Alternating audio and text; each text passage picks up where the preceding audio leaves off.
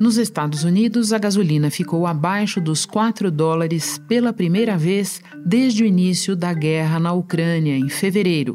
The national average for gas dipping below $4 today, almost two months after hitting a record high. The national average price of gas is now $3.99. A inflexão, depois de longo período de escalada, é vista também em outras partes, como na Europa e no Brasil, onde fatores político-eleitorais também entram na conta. O litro de óleo diesel vai ficar 22 centavos mais barato para as refinarias. A segunda redução em menos de uma semana. O petróleo é, negociado lá nos Estados Unidos, aquele lá do Golfo do México, ficou abaixo de 90 dólares, ficou 88 dólares. Então é realmente uma queda muito expressiva e veio bem a calhar para a Petrobras. Alívio imediato para o bolso do consumidor, a redução internacional nos preços do petróleo reflete a atividade econômica enfraquecida em vários países. No segundo trimestre, a economia dos Estados Unidos encolheu 0,2%.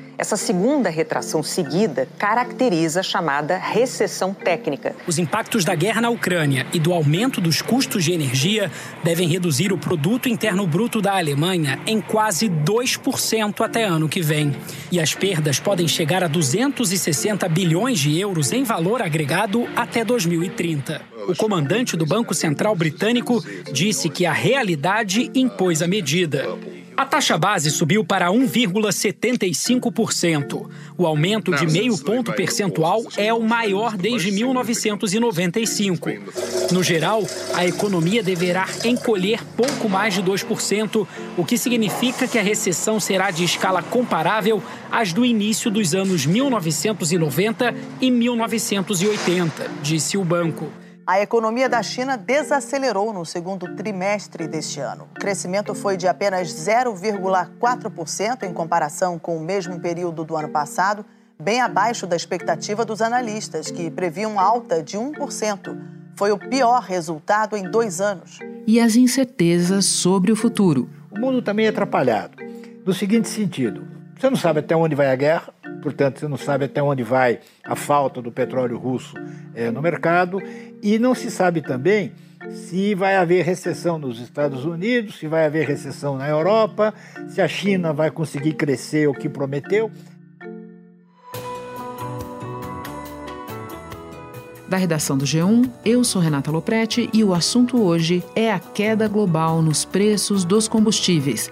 Um episódio para entender causas, reflexos e quanto dura esse movimento. Quem nos ajuda na tarefa é Armando Castelar Pinheiro, pesquisador do Instituto Brasileiro de Economia da FGV e professor da Universidade Federal do Rio de Janeiro. Segunda-feira, 15 de agosto.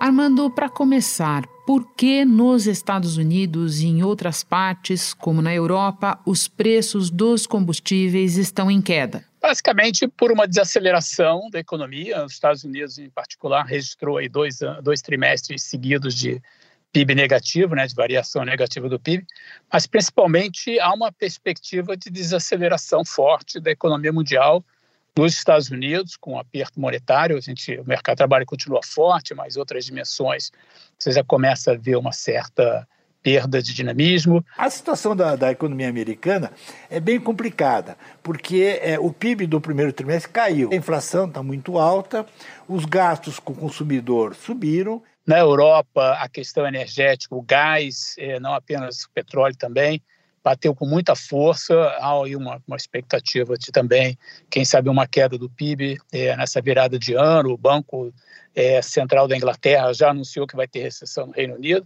E a previsão do que vem pela frente deixa clara uma dura realidade.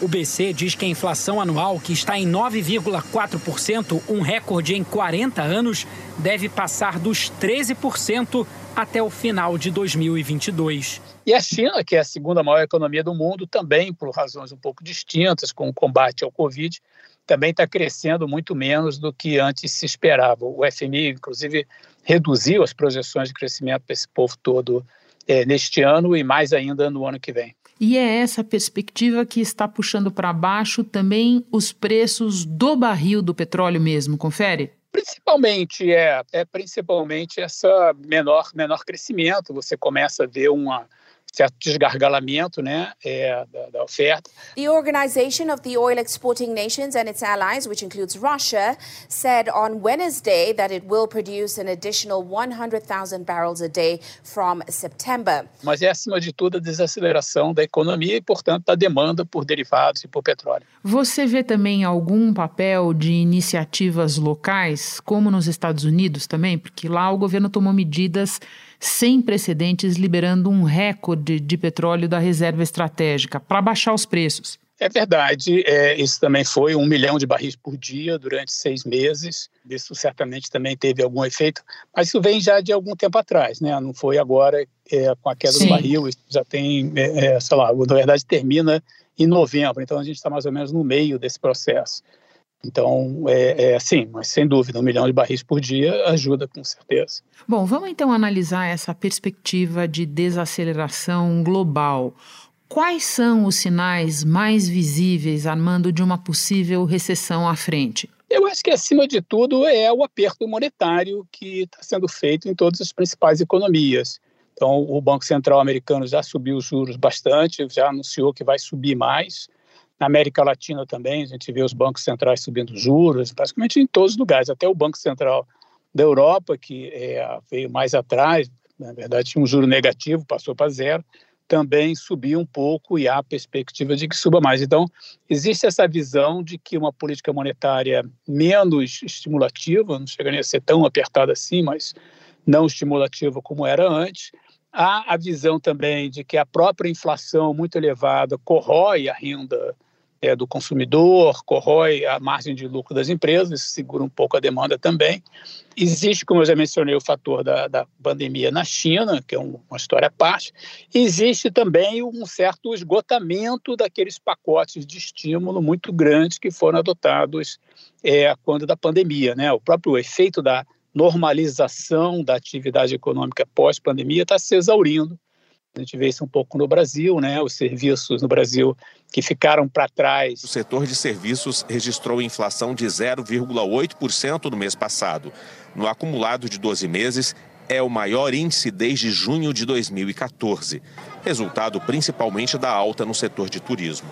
Um dado bom, mas já você vê vários setores que estão acima de onde estavam no pré-pandemia. Isso também se observa em outros países também. Que o efeito da normalização da atividade, dos estímulos muito fortes, está acabando. Quando você diz que a China é um capítulo à parte no assunto Covid, mas que isso tem um peso no geral, pode explicar por quê? A China é a maior, é a segunda maior economia do mundo, né? A maior economia entre países emergentes. É um país que demanda muito de, de vários países, Brasil inclusive.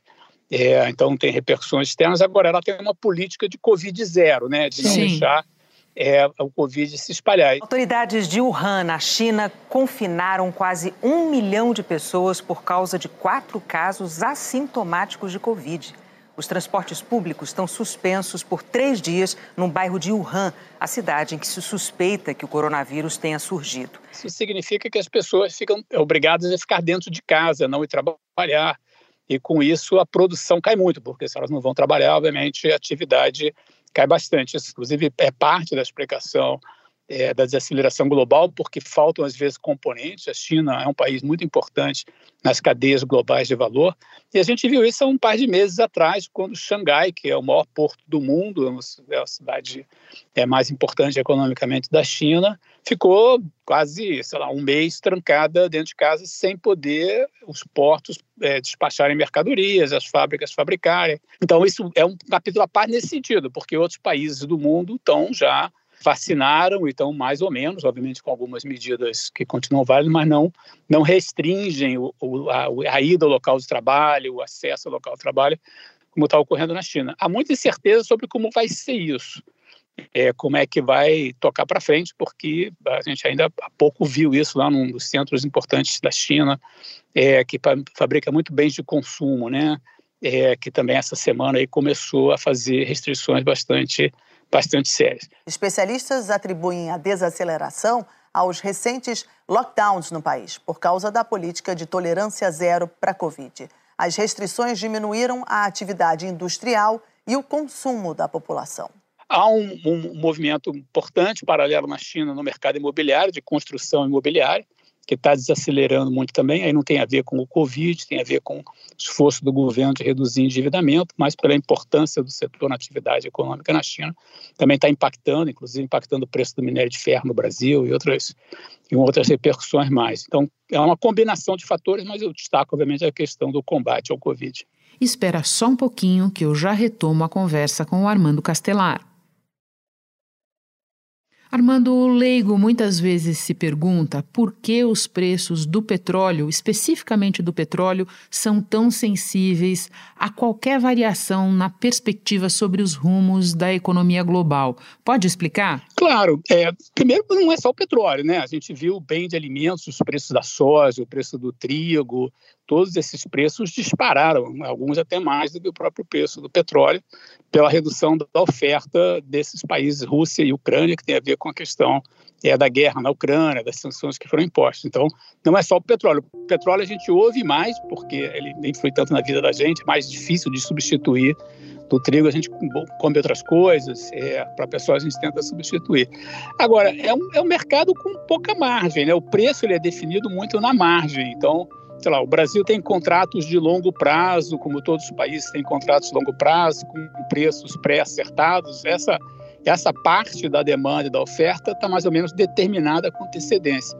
Mas se falta um pouquinho na margem, o preço sobe muito. Eu vou dar um outro exemplo. Né? Você vê o gás na Europa está subindo de preço, é, às vezes 7, 8, Sim. 20% num dia, né? Pela mesma razão, porque é, na margem, né, aquela a pequena quantidade que falta para alguém ofertar, tem que ofertar, é, exige um preço muito grande. Então, geram essas variações é, bastante, é, bastante fortes. O custo das famílias alemães com gás natural quase triplicou em agosto em relação ao ano passado.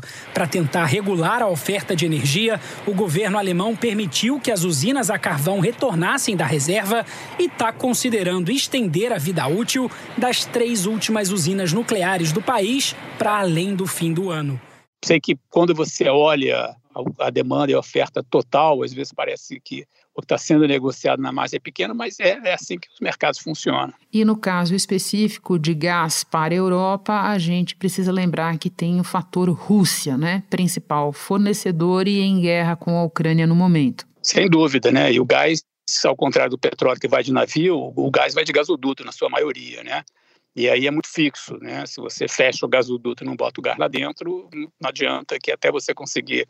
Você até tem um aumento do gás liquefeito, né? Que está sendo transportado por navio, mas ele é uma parte pequena do mercado. Então é, é de fato mais sensível é a mesma questão do petróleo, mas numa escala bem maior. Agora, Armando, do ponto de vista das pessoas, dos consumidores, quedas nos preços dos combustíveis importam não só por causa dos transportes, mas pelo impacto na inflação, certo? É, a gasolina tem um peso muito grande na inflação. É, a gente está falando de alguma coisa que é só, gira em torno de 5% do IPCA. Então, são variações gigantescas que a gente viu e que explicam uma parte boa tanto da inflação nos últimos 12 meses, como da recente é, desinflação, deflação que a gente teve em julho, quando o IPCA caiu, né? É, o diesel muito menos, o diesel é 0,3% do IPCA, pesa pouco, mas pesa indiretamente, porque é o combustível dos caminhões, é o combustível dos ônibus, então é, acaba refletindo na passagem de ônibus, acaba refletindo no custo das mercadorias que a gente compra. Então, sim, tem impacto muito grande, o direto, como eu disse, da gasolina, é, e o indireto via outros preços de combustíveis, diesel, assim por diante. É, além de outras coisas, o gás de cozinha, o etanol, que, né, que não seja derivado de petróleo tende a andar junto. É, tudo isso também tem um peso ainda que menor que o, que o da gasolina. Vindo para o Brasil, em que medida a redução do diesel anunciada nesta semana pela Petrobras, a segunda num curto período de tempo, reflete esse movimento global? Reflete em parte, né? O, o petróleo chegou a, ser cotado o barril a mais de 120 dólares, agora está girando um pouco abaixo de 100 dólares, falando de uma redução de 16% em dólar. E a gente teve um outro é, efeito importante nas últimas semanas, que foi o, o, real se valorizar frente ao dólar. Né? Lembra que o dólar chegou a bater acima de 5,50 e está agora sendo negociado a faixa de 5,05, 5,10. Então também o real se valorizando, o preço em reais do petróleo cai também, né?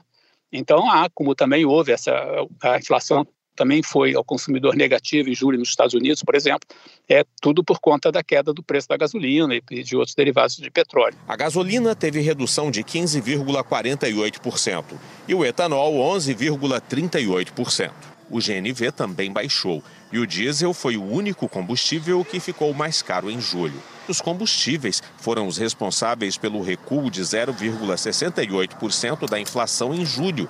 É a chamada deflação. Que essa deflação foi resultado de queda bem concentrada em alguns poucos itens. 67% dos itens que compõem a cesta básica do IPCA eles registraram alta nesse mês de julho. Armando, e para terminar, tem muita dúvida sobre a sustentabilidade no tempo dessa redução dos preços.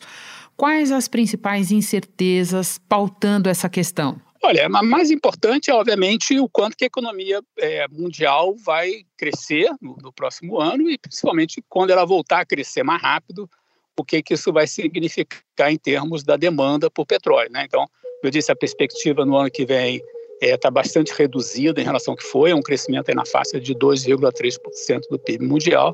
Para se ter uma ideia, é, o PIB mundial, em condições normais, cresce alguma coisa entre 3,5% e 4%, então não chega a ser metade do crescimento, mas é, é bem menos do que o crescimento normal. A expectativa é que seja transitório, mais à frente a economia mundial cresça de novo num ritmo mais forte, a demanda de petróleo vai subir também.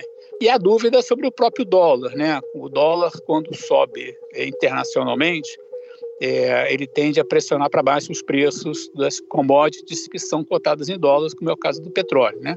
É, o dólar se valorizando muito nos últimos dois meses é parte da explicação de por que o preço do petróleo em dólar caiu. Né? É, e esse dólar se valorizou porque o, o Banco Central nos Estados Unidos está subindo os juros. O Banco Central americano anunciou um aumento de 0,75 ponto percentual. Com essa, que é a quarta alta no ano, os juros, então, por lá passam a variar entre 2,25% e 2,5% ao ano. A última vez que o Banco Central americano tinha aumentado os juros para esse limite máximo foi em junho de 2018. Se ele subir menos os juros, ou como o mercado já está é, prevendo, ele começa a reduzir juros ano que vem, e o dólar caia também, aí o preço do petróleo é pressionado para cima. Então você vê que é o nível de atividade, são os conflitos geopolíticos e um pouco é, o que, que acontece com o dólar. Armando, e para terminar mesmo, tá? Porque eu tenho ouvido muita opinião divergente a esse respeito. Qual é o teu cenário base para 2023 na economia mundial? Eu acho que a economia mundial de fato vai desacelerar. Eu acho que é um otimismo é, um pouco exagerado com a capacidade da gente controlar a inflação sem é, enfrentar uma recessão. Eu acho que a gente vai ter recessão nos Estados Unidos, acho que a gente vai ter recessão é, na Europa. Acho difícil o Brasil também ter algum crescimento. Eu acho que vai ser de zero para negativo. Acho que o cenário mais provável é que o PIB ano que vem no Brasil também, também contraia. Então, eu vejo um cenário em que a gente vai estar ainda combatendo a inflação ano que vem, que a política monetária nos principais economias vai estar muito apertada. Então, de fato, é um cenário talvez até um pouco, na minha cabeça, um pouco mais pessimista do que esse do FMI é, que eu reportei. Acho que inflação muito alta para combater de verdade vai ter que subir juros e ter, infelizmente, que enfrentar uma recessão. Armando, muito obrigada pela conversa. Um prazer te receber no assunto. Boa semana para você. Muito obrigado, Renato Mesmo aqui do meu lado. Este foi o assunto podcast diário disponível no G1, no Globoplay ou na sua plataforma de áudio preferida. Vale a pena seguir o podcast na Amazon ou no Spotify, assinar no Apple Podcasts, se inscrever no Google Podcasts ou no Castbox e favoritar na Deezer. Assim você recebe uma notificação sempre que tiver novo episódio. Eu sou Renata Loprete e fico por aqui. Até o próximo assunto.